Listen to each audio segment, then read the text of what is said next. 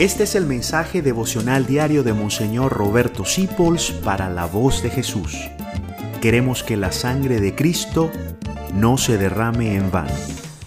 Lo último que escribió Teresita antes de morirse fue un papelito donde decía, Oh María, si yo fuera la reina del cielo y tú fueras Teresita, yo querría ser Teresita a fin de que tú fueras la reina del cielo.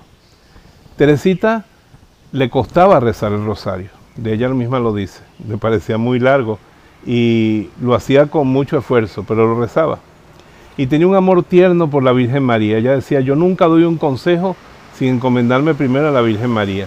Ella siempre me ilumina para dar buenos consejos. Tengo una relación íntima con la Virgen María como la que tenía Teresita. Desea su realeza.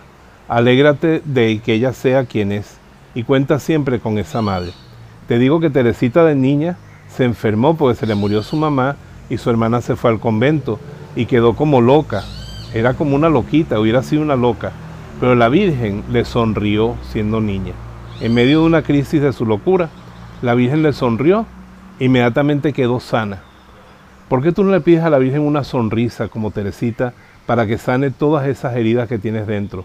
Agarra tu rosario, ponte con calma, cierra los ojos, imagina a María que te abraza, a María que te sonríe. Eso fue lo que sanó interiormente a Teresita y la convirtió en una gran santa.